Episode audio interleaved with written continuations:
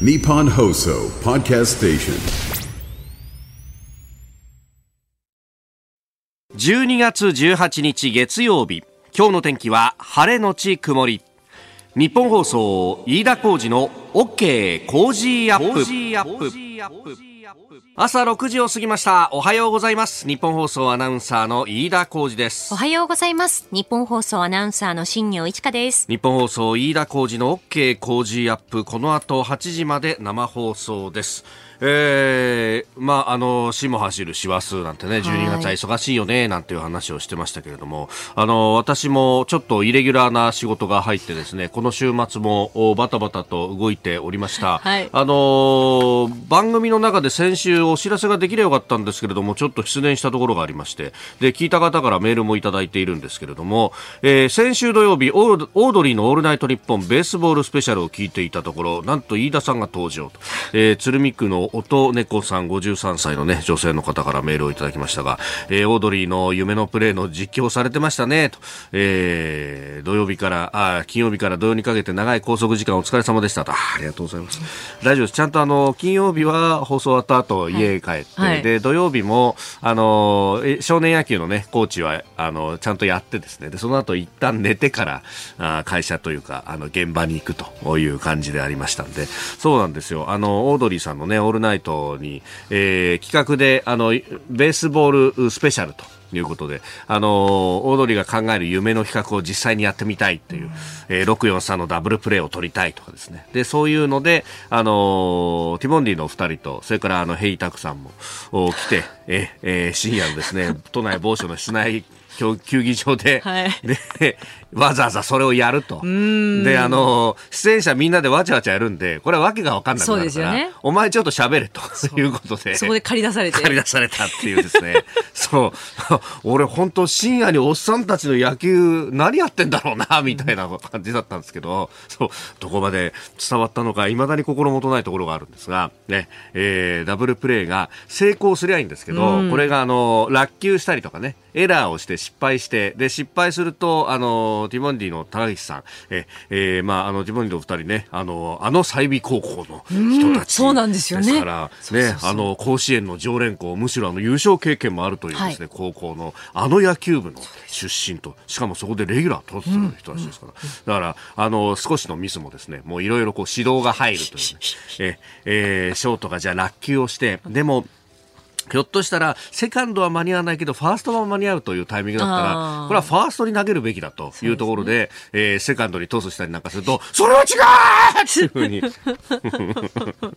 で、わーっていくんですけど、それあの、ガンマイクが追いかけていくんですけど、マイクがね。いやー大変。でもそう、追いかけきれないんで。切れないですよね。そうなると、うん。だからあの向こうでわーわーやってるので、なんとなく耳に入ってくることを、おそらくこういうこと言ってんだろうなっていうのを喋らなきゃなんないんですけど、そうですよね。そうそうそうえー多分、ファーストにランナーがいる想定だから、で、セカンドに到達したランナーを気にしないと、これサードに行かれちゃうでしょみたいなことをきっと、あの、やってんだろうな、みたいな。うん、確かにそういうのを、あの、俺も、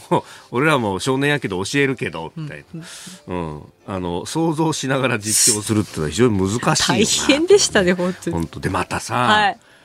土曜日の夜ですよ、うん、そうでしたね。土曜日はまた昼間あったかくてさいやー。20度に行くとかねだからあの、はい。場合によっちゃ夏日のところもあったみたいな話が。ポカポカでしたね。でところがそれがさ日が暮れてまさにその夜の帳が降りてくるとだんだんとですねそれが寒さも呼んできたという感じで、あの室内練習場はですねもうだんだん足元から冷えてくるんだよ。おかしいなとか昼間あったかかったけどやっぱ冷えてきたねなんて話をしていたら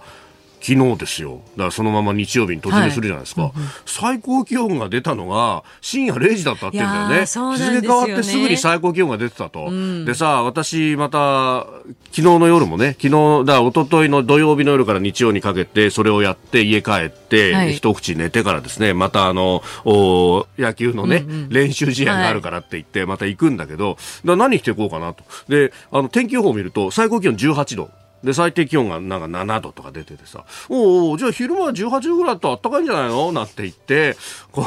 う、薄着で玄関一歩出たら、これはおかしいと。これは違うだろうと。18度絶対ないぞと思って、慌てて家に帰ってズボン下引っ張り出したりとかしてきたんだけど、大正解ね。うんうん、18度出たのは何？深夜0時だったんかい。いや、そうなんです、ね、あの最高気温トラップがね、トラップがね、引っ掛けた、引っかかった人多いんじゃないかなと思う日中だと思ってしまうとそうなんですよね。本当だよね。で、今日は本当、あの、寒くなりますんで、えー、日本屋上の温度計、今まだ5.5度しかないと。いや、そうなんですよ、ね、日中も10度届くかどうかという。日中は東京都心は予想最高気温11度の予想になってますが昨日と比べるとまあ6度ぐらい下がってくると。いうことになりますのでね。皆さんあったかくしてね、えー、体調気をつけて、まあ、そうじゃなくても忙しくて体調崩しがちなところですからね,、えー、にねこの2023年もラストスパート頑張っていきましょう日本と世界の今がわかる朝のニュース番組飯田浩二の OK 工事アップ。今朝のコメンテーターは評論家宮崎哲也さんです。えー、この後6時半過ぎからご登場。まずは週末に行われた世論調査。そしてね、えー、岸田内閣の新体制について、えー、ニュース7時またぎのゾーンもその岸田内閣についての話と与党税制改正大綱。えー、そして、えー、おはようニュースネットワークのゾーンはまず北日本では大雪猛吹雪についてね、えー、懸念されているということであります。気象に関する情報。そして、えー、今年最後の金融政策決定会合日本銀行の会合が今日から2日間の日程で行われるということ、まあ、アメリカヨーロッパの動きなどを交えて経済の行方考えてまいります、えー、そしてニュースプラスワン昨日行われました日本と ASEAN の特別首脳会議について。ここだけニューススクープアップは、えー、来年1月に行われる台湾総統選挙15日に告示されたということであります。で7時50分頃からのビジネスニュースピックアップ今週特別企画です、えー、日本放送で24日から25日にかけてお送りするラジオチャリティーミュージックソンを前にしまして、えー、新業アナウンサーが視覚に障害のある方を支援する技術取り組みについて連日リポートしてくれるということですが、はい、今朝はですね、はい、あの視覚に障害のある方を支援するアプリということで、まあ、今ちょうどミュージックソンの、まあ、直前ということでいろんな方にお話を伺う機会があるんですけれども、その中でどういったアプリちなみに使ってますかっていうのを聞いてみて、あ、こういうふうな支援するアプリあるんだっていう発見があったので、それをちょっと今日はご紹介しようと思っています。視覚に障害がある方も、例えばロービジョンであったりとかね、あのスマホを使いこなしていらっしゃる方たくさんいるんだ、ね、そうなんです。音声読み上げとかもありますし、すね、今日はちょっと写真を撮ったらおっていうアプリをちょっとご紹介しようと思っています。なるほど。はい、7時50分頃であります。今週はメールでご意見をいただいた方の中から抽選で毎日5人の方に銀座にある茨城県のアンテナショップ茨城センスから店長が厳選した茨城の日本酒を2本セットにしてプレゼントします。一つ目は日立市にある森島酒造から柔らかな口当たりで米本来の自然な旨味が楽しめる味わいの富士体感青ラベル純米酒 720ml。もう一つは古賀市にある青木酒造から米のふくよかな旨味とフルーティーな香りを持つ5ケージ純米吟醸福丸 720ml です。茨城の美味しい日本酒を飲み比べてみてはいかがでしょうか。また銀座にある茨城センスにもぜひお越しください。ご応募は20歳以上の方に限ります。この時間最新の株と為替の情報を外為ドットコム総研研究員の中村努さんに伝えていただきます。中村さんよろしくお願いします。はい外為ドットコム総研中村です。今週もよろしくお願いいたします。よろしくお願いします。はい、えー、週末前現地15日のニューヨーク株式市場のダウ平均株価は前の日に比べて56ドル81セント高い3万7305ドル16セントで取引を終えました、うんえハイテク銘柄中心のナスダック総合指数は52.36ポイント上がって1万4813.92でした。円相場は前の日よりも円安ドル高の142円22銭付近で取引を終了しました、えー、この日の円相場ですけれども、はい、えー、ニューヨーク時間に入ってウィリアムズニューヨーク連銀総裁が、えー、現在利下げについて全く議論していない、え必要なら再利上げの用意が必要などと発言しまして、え2日前の、えーアメリカの連邦公開市場委員会 FOMC 後のパウエル FRB 議長の発言を否定したことで、えー、ドル円141円台半ばから142円台半ばまで急速に円安ドル高が進みました。でその後、アメリカの10年債利回りが低下したことで、はい、えー、どれも一旦141円台まで円が買い戻されたんですけれども、えー、今度はアトランタ連銀総裁の、えー、ボスティックさんが来年は第3四半期から2回利下げをする可能性が高いなどと発言しまして、でこれもアメリカの早期利下げ観測の後退につながってドルの買い戻しを誘いました。で今週は、えー、明日ですね、日銀金融政策決定会合がありますし、はい、あとは、えー、週末22日に、えー、FRB が重視しますインフレ市場、えー、アメリカの11月個人消費支出 PC などが発表されます、えー、来週はクリスマス休暇となっていますけれども、はい、まあ、休暇を前にゆっくりといったムードにはちょっとならなそうですね。これ、はい、まあ、パウエルさんのまずね、えー、先週の会見の発言があって、まあ、為替の相場が触れたということはありますけど、はい、ちょっと触れすぎちゃったみたいな感じで、これ、打ち消しになってるんですかね？そうですねあの、まあえー、利上げはもう終わっただろうっていう局面ではあると思うんですけども、えー、えー、FRB が意図しているよりも市場が、うん、利下げについて強めに、えー、織り込んでしまった、まあ、そういったところでバランスを取っているのではないかなと思います。なるほど、やっぱりそういう発言一つでね、触れていくっていうのは、いろんなニュース注意していかなきゃいけないんですね。そうですね。あの特にあの、うん、利下げについてのえー、発言に関しては、はい、市場も強く反応するので気をつけた方がいいと思います。なるほど。わかりました。名村さんどうもありがとうございました、はい、ありがとうございましたここが気になるのコーナーです。スタジオ長官各紙が入ってまいりました。えー、週明けの紙面、まあ、バラバラというところですけれども、例の自民党派閥の政治新パーティーをめぐる問題について、えー、毎日と産経はこれが一面トップです。毎日新聞は裏金官僚10年以上か、安倍派複数秘書証言。えー、産経新聞、安倍派今日にも捜索、パーティー収入、東京地検事務総長官僚把握という、まあ、このあたり、そしてまあ東京新聞はね、えー、議員の賛否記録せずという国会についての話であります。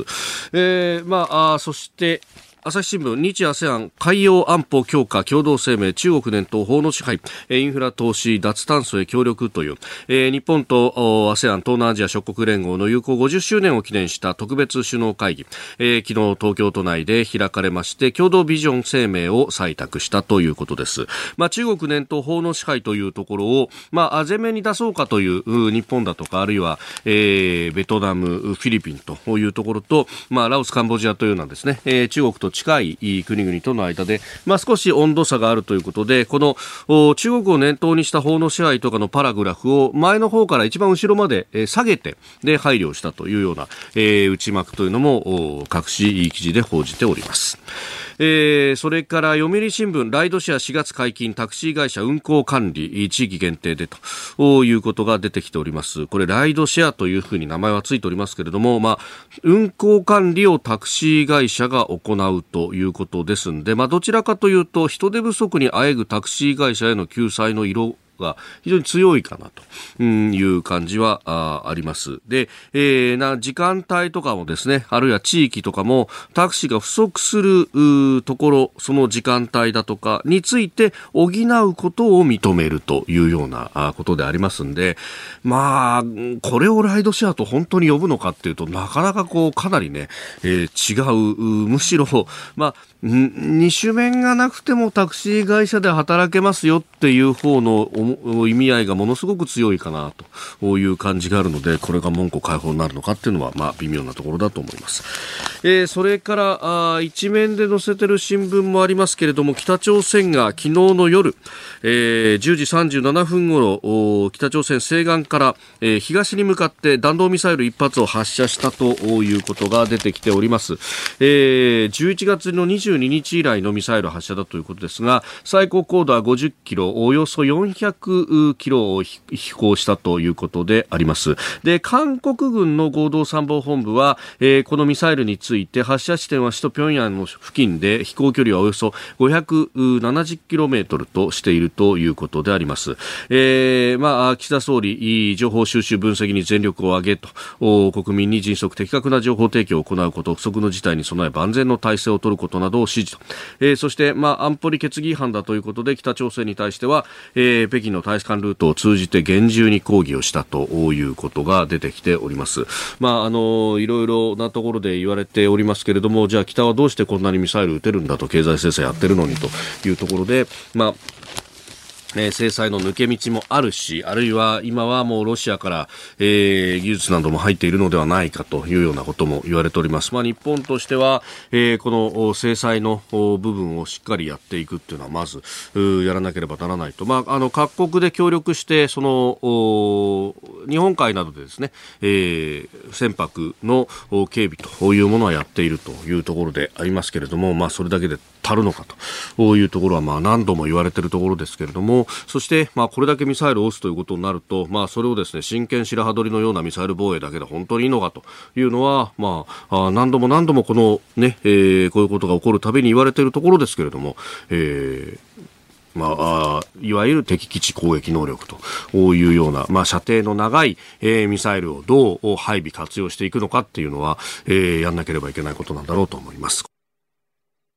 この時間からコメンテーターの方々ご登場。今朝は評論家宮崎哲也さんです。おはようございます。おはようございます。よろしくお願いします。日本放送感謝感激雨あられでございます。いやいやいやあの朝ナビでね。あ、はい。あのー、え、黒木瞳さんのところでね。はい、教養としての、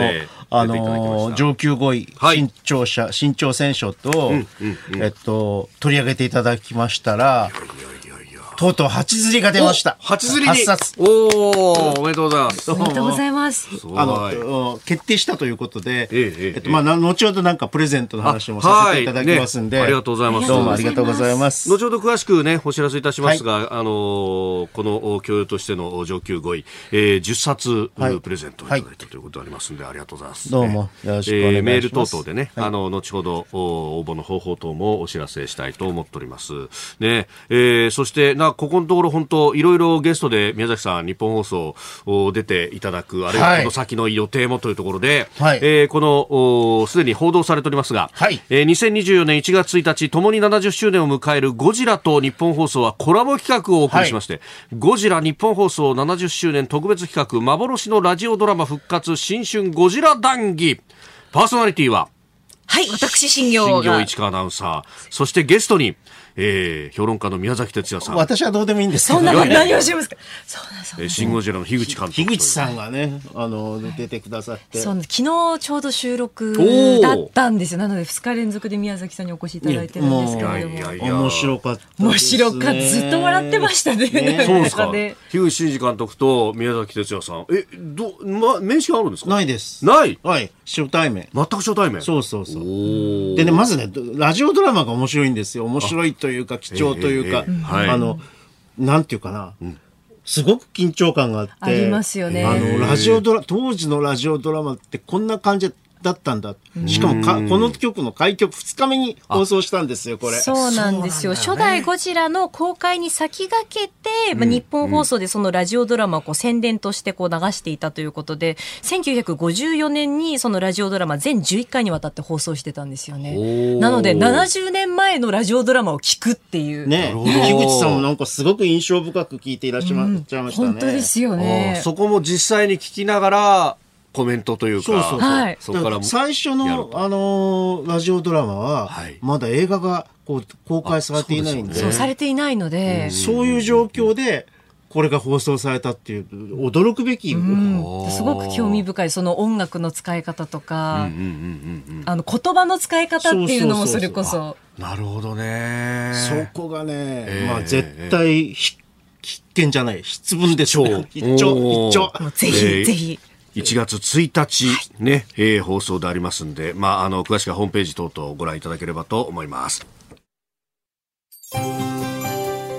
お聞きの配信プログラムは、日本放送飯田浩司の OK コージーアップの再編集版です。ポッドキャスト YouTube でお聞きのあなた、通勤や移動中に最新ニュースを押さえておきたい方、放送内容を少しでも早く知りたい方、スマホやパソコンからラジコのタイムフリー機能でお聞きいただくと放送中であれば追っかけ再生も可能ですし放送後でも好きな時間に番組のコンテンツを自分で選んでお聞きいただけます。毎朝6時の生放送では登場するコメンテーターの最近の活動はもちろんたっぷりとニュース解説をお届けしています。レギュラーコメンテーターに加えて専門家と随時つないで掘り下げてお送りしています。また株と為替の最新情報もお届けしています。日本放送のエリア内でお聞きの皆さんラジコラジコのタイムフリーでチェックしてください。番組公式 X ではこれから登場するコメンテーターや取り上げるニュースなど最新情報を発信中です。ぜひフォローして番組にご参加ください。今朝のコメンテーターは評論家宮崎哲也さんです。引き続きよろしくお願いします。いや今ね新業アナウンサーがニュース読んでくれましたがスポーツニュースで錣山親方寺尾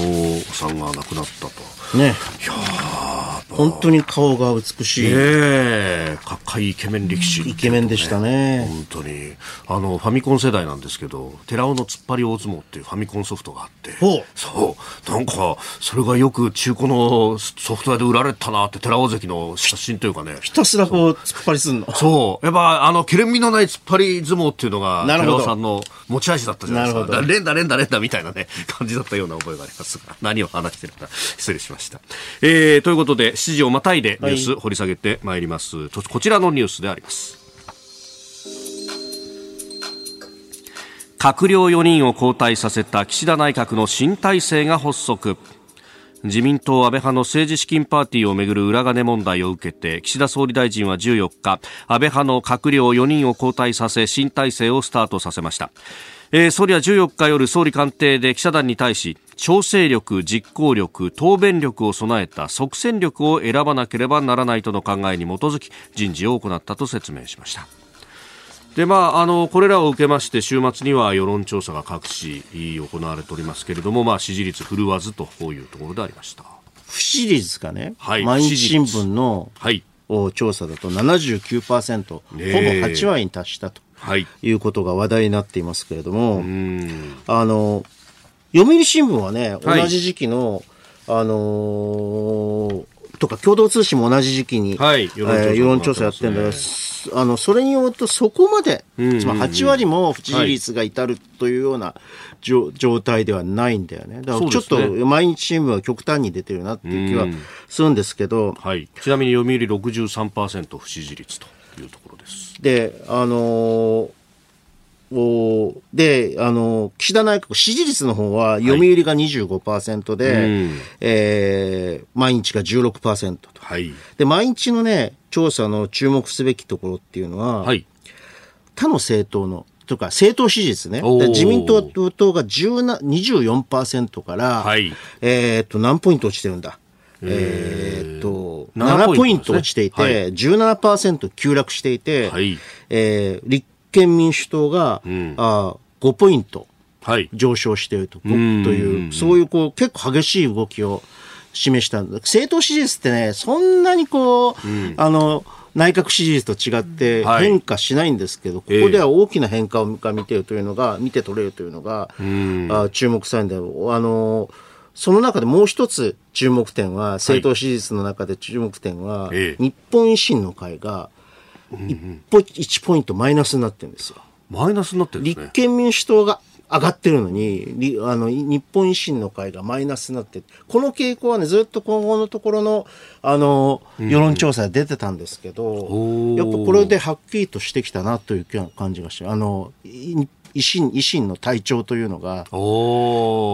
出てきたかなという気がします。で、えー、えー、政権の方なんですけど、はい、閣僚4人を交代させた、はい、でこれで私はこの顔ぶれも見て、うん、えー、ある程度取材を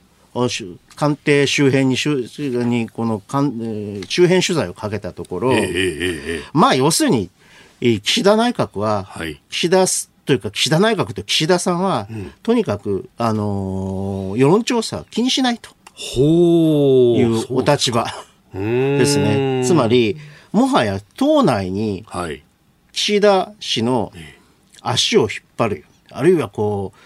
なんていうのかな、引きずり下ろそうと、はい、支持率低迷のために引きずり下ろそうという勢力は存在しないんですよ。もはや党内には。お岸田おろし。そう、岸田おろしってかつてのようなね、はい、三木おろしみたいなこと起こらないんですよ、えー、そういう状況を作り出したわけ。なるほど。岸田氏は。だから、あのー、まあ、当然その近々ね、はいあのー解散総選挙が行われるということもないし、うーん。まあ、この支持率の中では。そうそう、それの中、それに手にこの付随して、はい。卸が行われるということもないと。いうことで、あとにかくもう、あの、世論調査では、はい首相は交代させることはできないんだっていうことをはっきりさせるとなるほど。いうような姿勢ですね。だからこの4閣僚人事にもそれが現れてる。まあ、そのなんか支持率を上げようみたいなよりは、手堅い人たちを選んだなという。う。で、これからの焦点は、えー岸田さんは、年が明ければ、えー支持率は反転すると。あの極めて高くなるということはないけれども、例はいえば6割とか7割とかっていうようなええ支持率を得ることはないけれども、ある程度反転していくというふうに見ています。で、その一つの要因は、はい。まあ、経済がいいというのがありますけれども、それとに加えて、はい。あの、おそらくこう政治的な課題としてね、ええー政党助成金というか、あの、政治資金規正法のはい改正ということを打ち出してきます。この、この事態を受けて。はい。で、これで、で、政党助成金、あおよび政あの政治資金規正法っていうのを私がこの番組でずーっと言ってたように、改正の必要があるわけ。ずーっと自分たちのお金の問題だから、はいねぐってやってこなかったわけだ。あんの、各政党。はい。あの、なんだ、身を切る改革とかって言ってるような政党も、はいやらってやってこなかったわけ。ここには手をつけてこなかった。手をつけて、やっとこれを手をつけると。なるほどいうことで、えーそれも、それと経済的に、経済あの、国内経済がかなり良好だということと、この2点で、で、浮揚できると思ってるんですよ。思惑通りいくかどうかはわからないけれど、わからないですよねまあ、可能性はないわけではない。ああ、このまま、だから低空飛行でずっと我慢してればじわじわ上がってくるだろうと。そう。ということを考えていらっしゃるわけですね。なるほど。で一方、じゃあ、いはい日本維新の会は立憲民主党が、あの、ポイント上げてるのに、なんで下がってきているのかっていうのは、まあ、いろいろ考察しなきゃいけないところですね。その、まあ、与野党の動き等々、そして、えー岸田政権のね、向き合い方についてでありますが、えーこちらのニュースから参ります。トリガー条項の凍結解除に向けた3党協議、公明党が協議続行に難色。ガソリン税を一時的に引き下げるトリガー条項の凍結解除に向けた自民、公明、国民民主3党による協議について公明党の石井幹事長は15日国民民主党が岸田内閣の不信任決議案に賛成したことを受け協議の継続には違和感があると話しました。14日に決定した与党税制改正大綱では原案にあった引き続き3党で協議を行うとの記述がなくなっております。このトリガー条項はね、岸田さんが国会で、いや、協議しようというふうに打ち出したっていうところから始まった話でしたけれど。で、あるから、はい。ということで、ええええええー国民民主党は補正予算に賛成しちゃったわけですね。えそうでしたね。と、これを見直すと。はい要するに、不しあの不信任案にあの賛成するような裏切り者は許さんという、そういう立場はい。ですよね。もう、あの、極めて岸田政権らしい。あの、やり方だと。手法だと思います。な言ってるでしょこの、この人は、あの、はい。敵一旦敵だと思った人間は、ええあ人間や勢力は絶対潰すんですよ。絶対潰す。そう。というですね、そうやって敵をいなく、あの、消していって、消しと、消すというか、あの、敵を弱体化させていって、はい。今のこう、さっき言ったね、ええええを、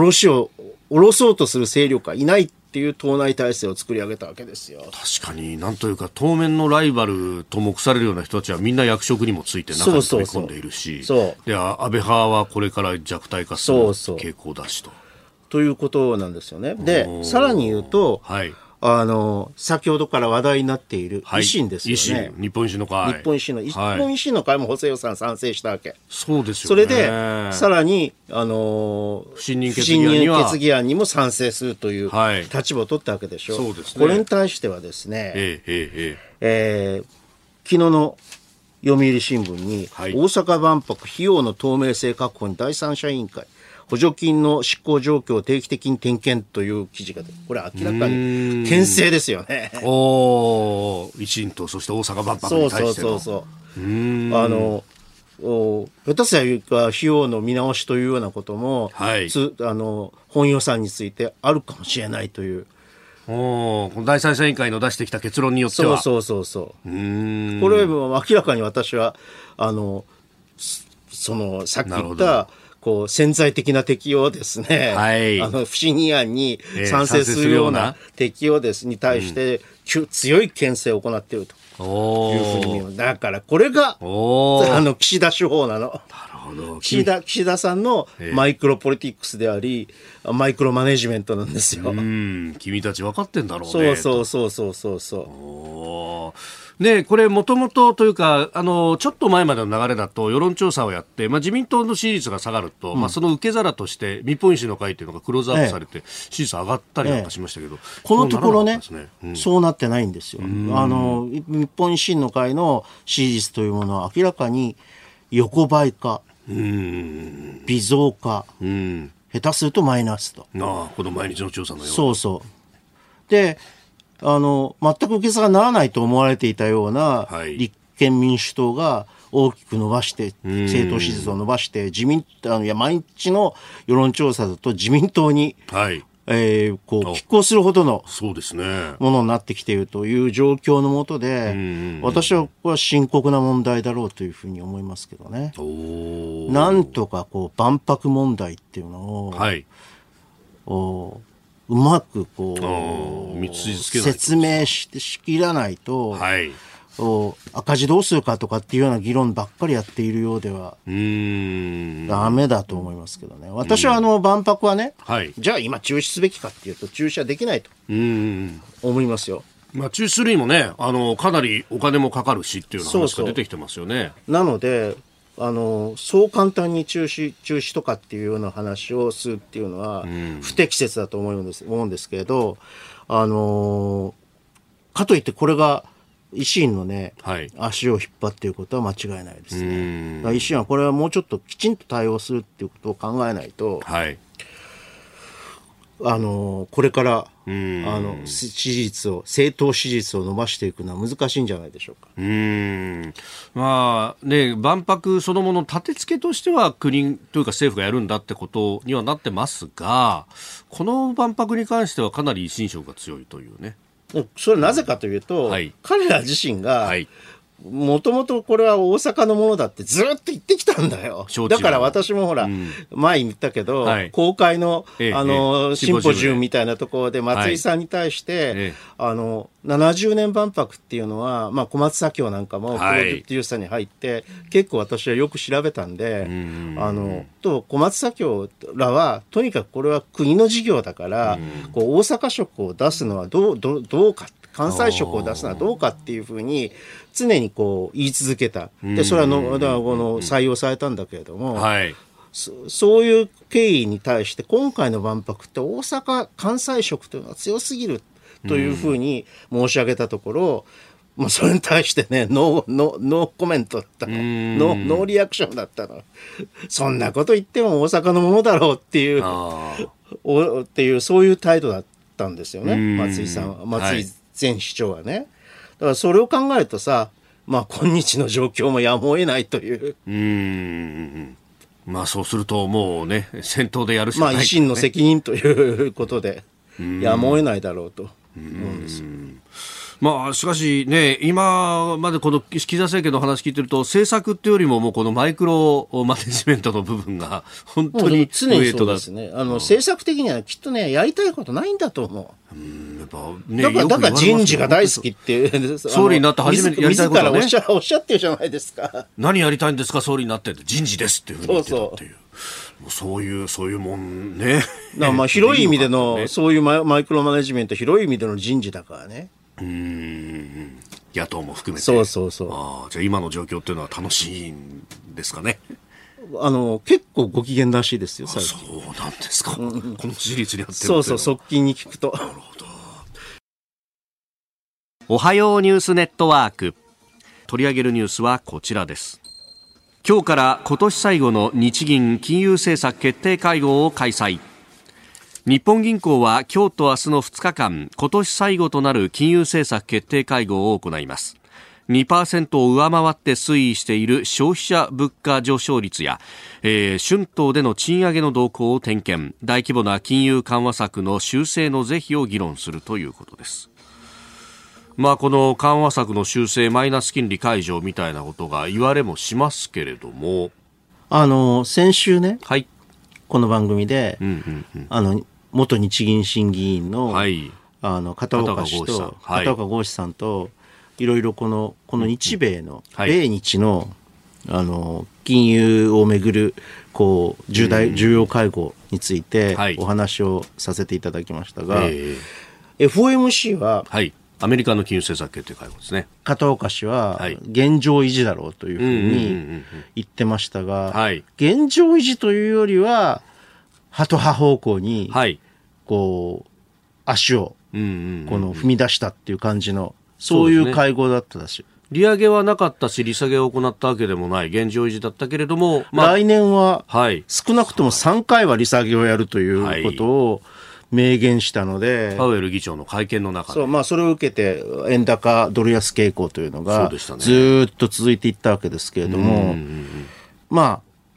あの、お飯田さんも薄々は感じておられるように、はい。ちょっと言い過ぎたかなと思ってるっていうところはうんうんうんあるかもしれないですね。何かね、FRB のこのボードメンバーで、まあ、各連銀の総裁などが打ち消すような、ねそう。いや、来年のおう後ろに利下げするんだよとか、いや、2回ぐらいかもしれないよとかね、そうそうそうそう。いう発言がちらほら出てきてます。で、ちょっと微調整をしてる感じはするんですけど、ただ、はい。大大方は、やっぱり、ええじゃあ、でも、どっちにしても利下げをされる、するっていうことには変わりないと。んもう利上げは終結ということは変わりないと。うんはいいうことは、あの、言えると思うんですよね。だから、ええ金融市場の評価っていうのはあんまり変わらない。はい。うんでそれを受けてですね、はいで、片岡剛志さんとのお対話では、ええ。あのまあ、こっちも現状維持だろうと。うんうん例えばマイナス金利のお解除なんていうことは、まあ来、来年の4月でも早いんじゃないかっていうような話をされてましたが、そうですねこれはその通りになると思います。まあ、このの FOMC の態度変更を見ても、はい。えーで、円高が進んでいくということはほぼ確実になっていったわけですから、まあ、あのね、FMC 一つで140円台まで来たと。まあ、今足元142円台です100が。先週の末なんかもうこれ、はいとうとう130円台に入ってしまうんじゃないかと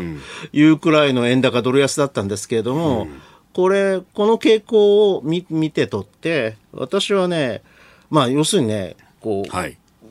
円高になれば景気は、景気というか、例えば株価を中心とするような、あもっと企業業績とかははい、悪化の方向に行くんだよね。まあ、特にね、日本の場合、外需とか海外投資の多い会社なんかが多いから、そうそうすると、そういう会社はね、そうすると、それを見通すと、賃上げっていうのも、ちょっと躊躇するところが出てくるかもしれないじゃないですか。ああ、確かに原資がなくなってしまったなんていそううことそうそうそうになるとね。。で、そういうことを考えると、今、こう、あの、金融緩和、緩和的な政策をやめるという話には、はい多分ならないだろうと思うんですよね。確かに追加で引き締められた日にあった話ですよね。そうそうそうそうより円高に進んじゃうかもしれないし。まあ、そうするとおそんなにここで短平球に、ねえーマイナス金利を解除するとか、ええプラス金利に戻すとか戻すとか、金利の世界に戻っていくとかっていうようなことは、アメリカがこう、利下げしようとしているときに、あこれはできないだろうという、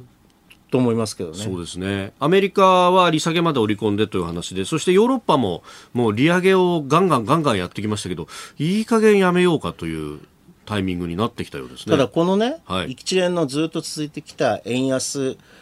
ドル高の、こそが、はい。実はこうずっと利上げしあの日本をあの金利の世界に戻したい、マイナス金利なんかもうどころかゼロ金利も解除してはい。金利の世界に戻したいという勢力っていうのは、ええいっぱいいるわけですよ、金融政策をめぐって。それはね、好機を逃した。だからずーっと新聞とかさ、はい。さあの出口戦略、出口戦略つって言ってたんだけど、あの、出口戦略の後期がこれでなくなりましたね。うーん。まあ、出口戦略やろうにも、ね、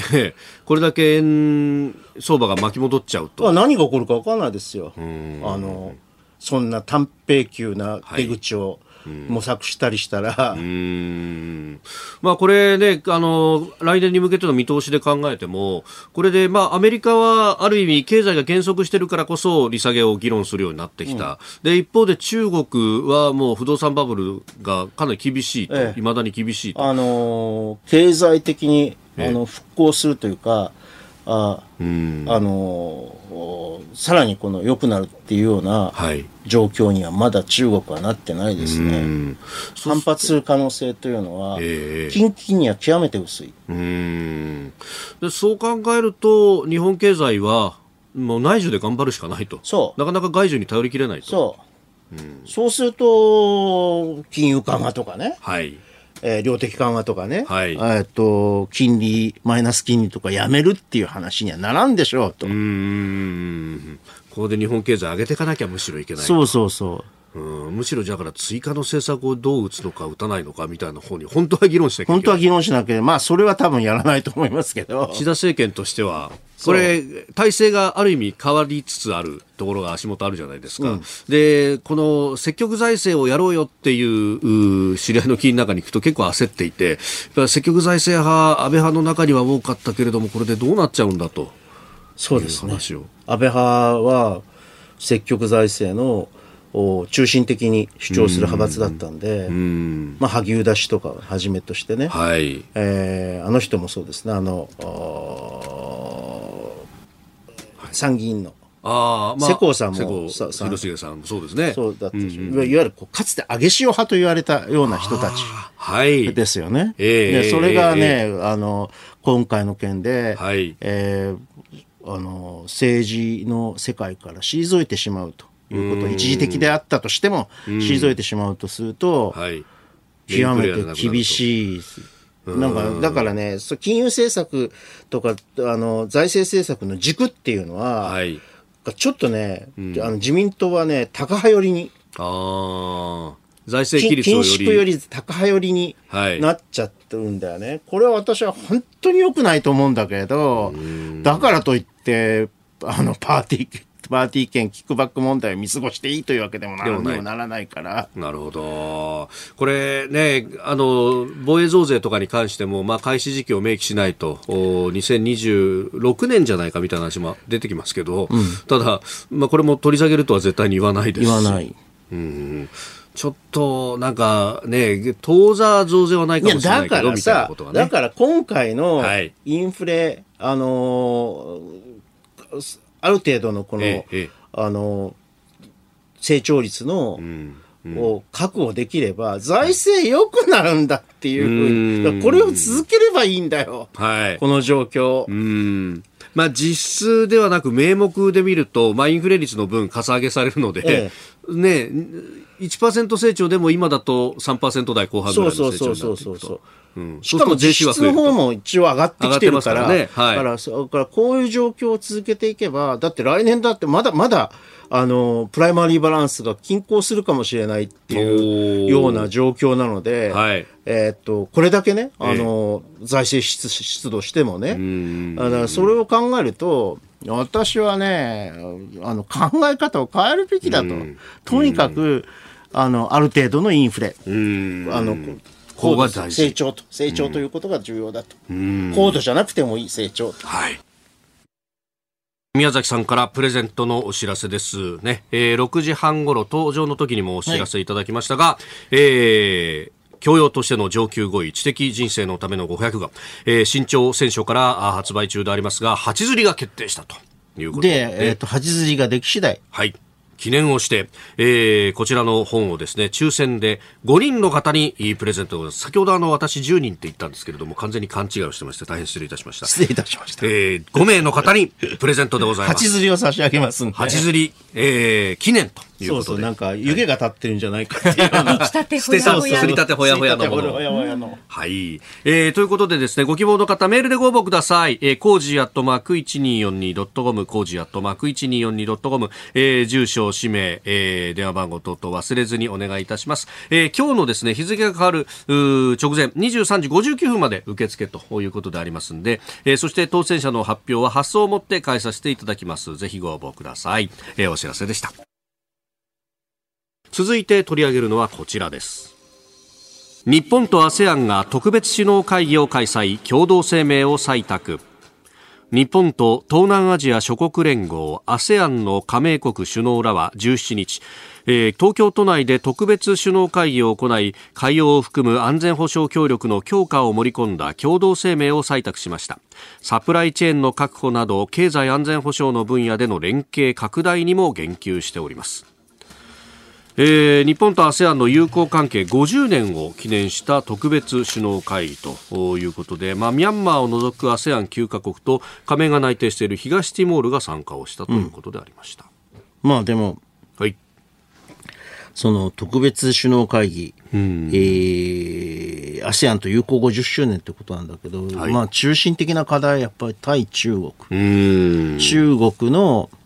覇権というものをどういうふうに考えていくかっていうこと、どういうふうに対応するかっていうことですよね。で、これに関してはやっぱり賛成する国その脅威を認める国と認めない国があって、はい、えー、なかなか話し合いが一方向に進むということはなかったようですな。うん。まあ、ASEAN の中でも中国と近い国、それと、まあ、あ対峙する国っていうのは分かれますもんね。うん。だから共同して、とにかく、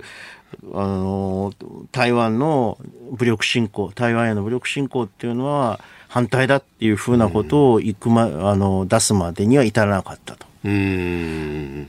まあ、ラオスやカンボジアのように中国と非常に近い国もあると。そう。えー、で、まあ、フィリピンのようにね、中国の交戦と本当ぶつかり合ってるような国もあると。その辺、まあ、合議、ね、全会一致で決めるとなると、どうしても交代せざるを得ないとそう。ただね、今、中国と友好的な関係を取っている国も、内在的にはさ、いわゆるこう債務の罠ってやつ、はい、あるいは中国側から見ると債権の罠っていう、そういう状況に立ち至る、あの中国の景気後退とともに、あの立ち至る可能性というのはあるわけですから、もうちょっとこう、あの中期的な展望を見据えた、はい、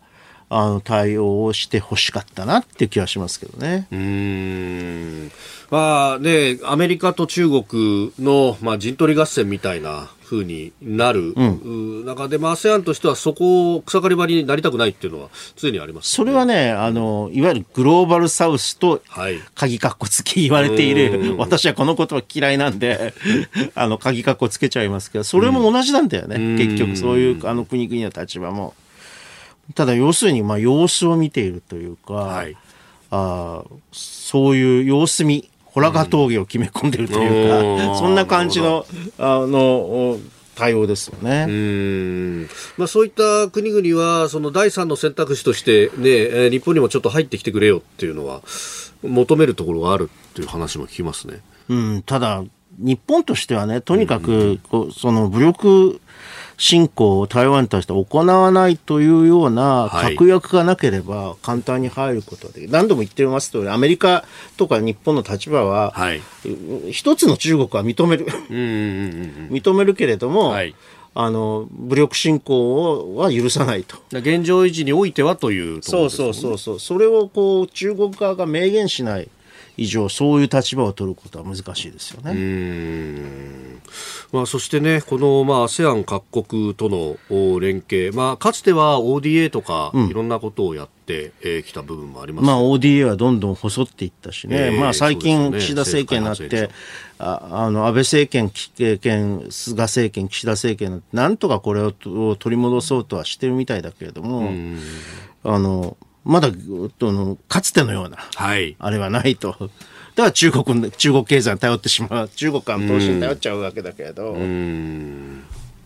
まあ、そこもね、もうちょっと別の形でっていうところで、まあ、あの、安全保障に関しての、えー、装備品とかの協力も枠組みとしても作っていくんだと。まあそうですね。えー、だから、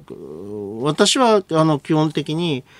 あのこの番組でも何とか申し上げたように、うん、将来的には、はい、あアジア版 NATO っていうのを形成すべきだと。なそれに対するこう準備段階というかですね、まあ長い、まだな、まだ長い道だけどね。日本国内だってね、憲法も改正しなければいけないそうそうそうそう。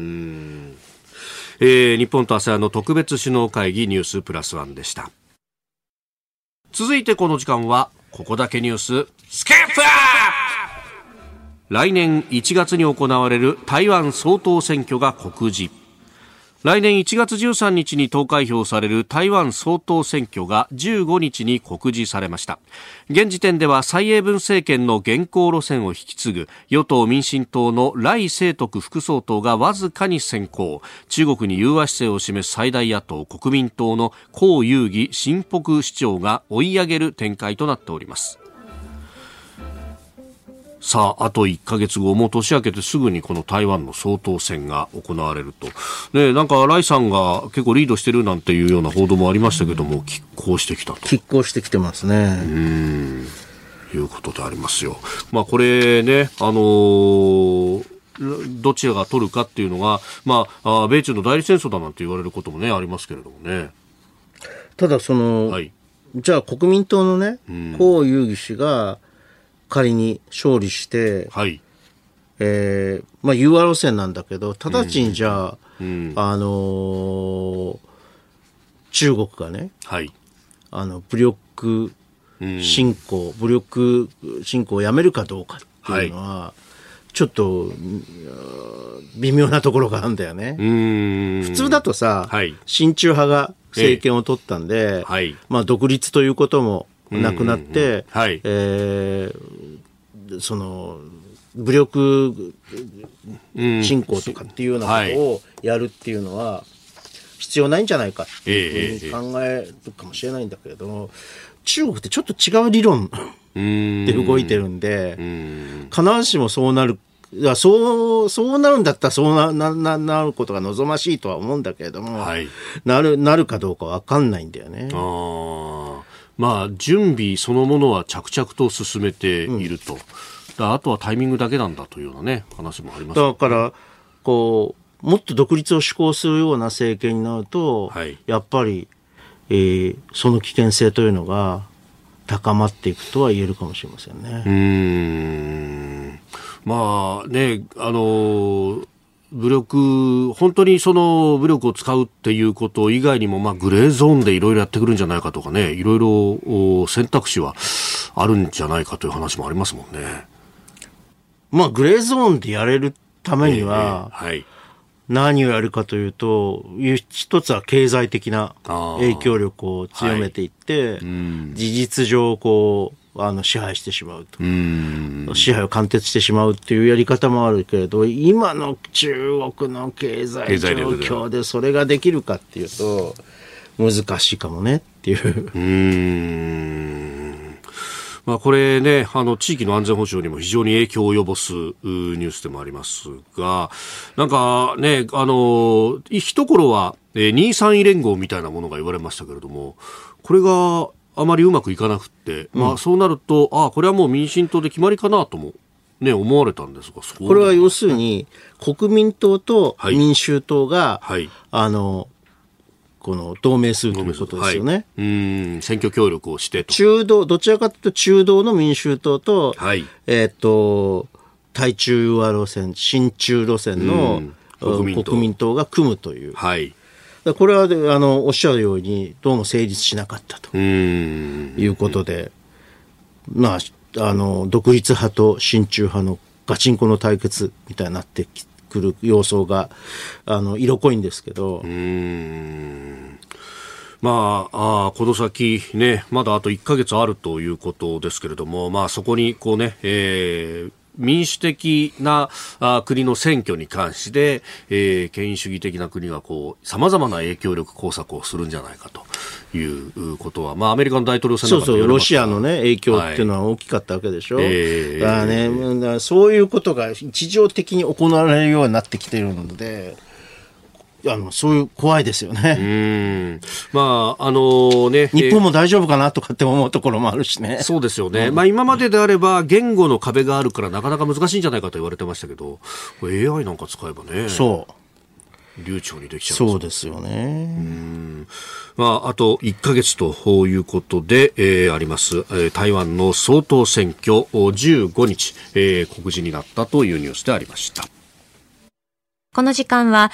えー、今月24日日曜日正午から24時間の生放送でお送りする日本放送第49回ラジオチャリティミュージックソンを前に視覚に障害のある方を支援する様々な技術や取り組みをレポートしようと思います。えー、今朝はですね、視覚に障害のある方を支援するスマホアプリの紹介です。うん、まあ、技術の進化によって視覚に障害のある方の日常を支えるいろんな機能やアプリが誕生しているんですが、まあ、代表的なもので言いますと iPhone にこう、はい標準装備されているボイスオーバーと、あと、アンドロイドに標準装備されているトークバック。これあの指で触れた場所のアイコンの名前ですとか、はい、あとウェブページの文章を音声で読み上げてくれるっていう機能になっていまして非常にねあの多くの視覚に障害のある方が利用している活用している機能なんですよね。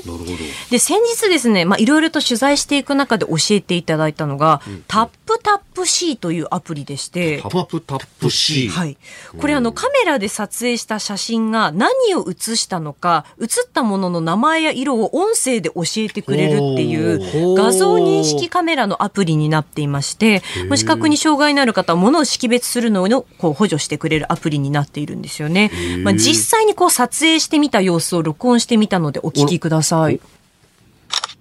処理中、茶色の木のテーブルに緑と黒のホッチキス。処理中、黒いコーティングされたワイヤーの横にある赤いペン。処理中、椅子に座っている白いセーターを着た女性。といった形で認識してくれて最初はホチキスを置いたんですよね。そしたらその木のテーブルに置いてある何色のホチキスですと教えてくれて。カシャっていうのはシャッター音ですそうです。カメラのシャッター音じゃあ早いですね。ね処理中からがね、出てくるのがね。そうなんですそうなんです。であのマイクのコードの近くに赤いペンを置いて取ったらその赤いワイあのワイヤーの近くにある赤いペンですって教えてくれたりとか。で最後はあの私のことを白い服を着ている女性ですっていうふうに教えてくれたという形になっていてそうなんですよね。これ取ったものを何色でどういったものなのかっていうのを瞬時に教えてくれるっていうことなんですよね。どのくらいの精度なんですかね。き昨日のね、はい、俺のこう服を見たらあ赤いゴジラの あの プリントされたみたいな。柄がのセーターですとかって言ってくれるのかな。ゴジラまではいかない。赤までは多分認識してくれると思います。確実に。うん。じゃないかなと確かにこれもどこまで言うね教えるかっていうのは。のもありますよね。ね。でもそれこそ眼鏡をかけている人写真撮ってみたら、黒い眼鏡をかけた灰色のパイカーを着た男性ですと教えてくれたりして。黒縁眼鏡まで言ってたよね。そうなんです、そうなんです。うん、そこまで教えてくれるんですよね。ねそしてもう一つがですね、こちらも教えてもらったんですけれど、Be My Eyes というアプリで、ほうほう。このアプリはですね、ダウンロードしたもの同士でをビデオ通話でつなげる、結びつけるアプリになっていまして、うんうんうん、えー、視覚に障害のある方がこう何か困ったあったと困ったことがあった時にこのアプリを起動すると登録ボランティアと接続されて、えっ、と、視覚に障害のある方のカメラをこう見ながら支援ができるというものになっています。で例えば、視覚に障害のある方が賞味期限を確認したいとか、あの、落とし物してしまったってなった時にこうスマートフォンでこう映した時に、あ、賞味期限いついつですよっていうのをこう、つないで教える、教えてあげるっていう、そういった形で支援するっていうアプリになってるんですよね。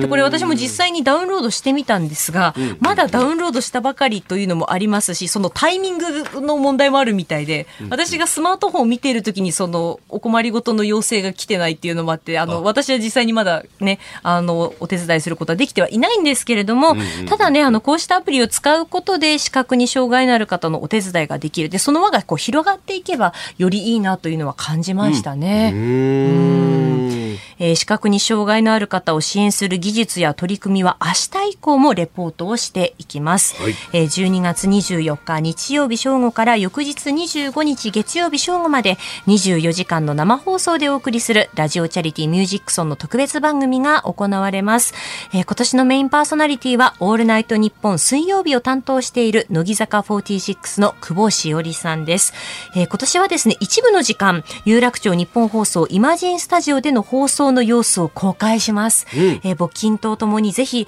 あの、遊びにいらしてください。本当久しぶりですね、こういう形になるのは。とコロナ、ね、以降できなかったからね。できなかったことですからね。えー公開はですね、12月24日日曜日のお昼1時から3時までと、夕方4時から夜8時まで、えーそして25日月曜日の朝8時から10時までです。えーこれ以外の時間は募金の受付のみでスタジオの公開はしておりませんのでご了承ください。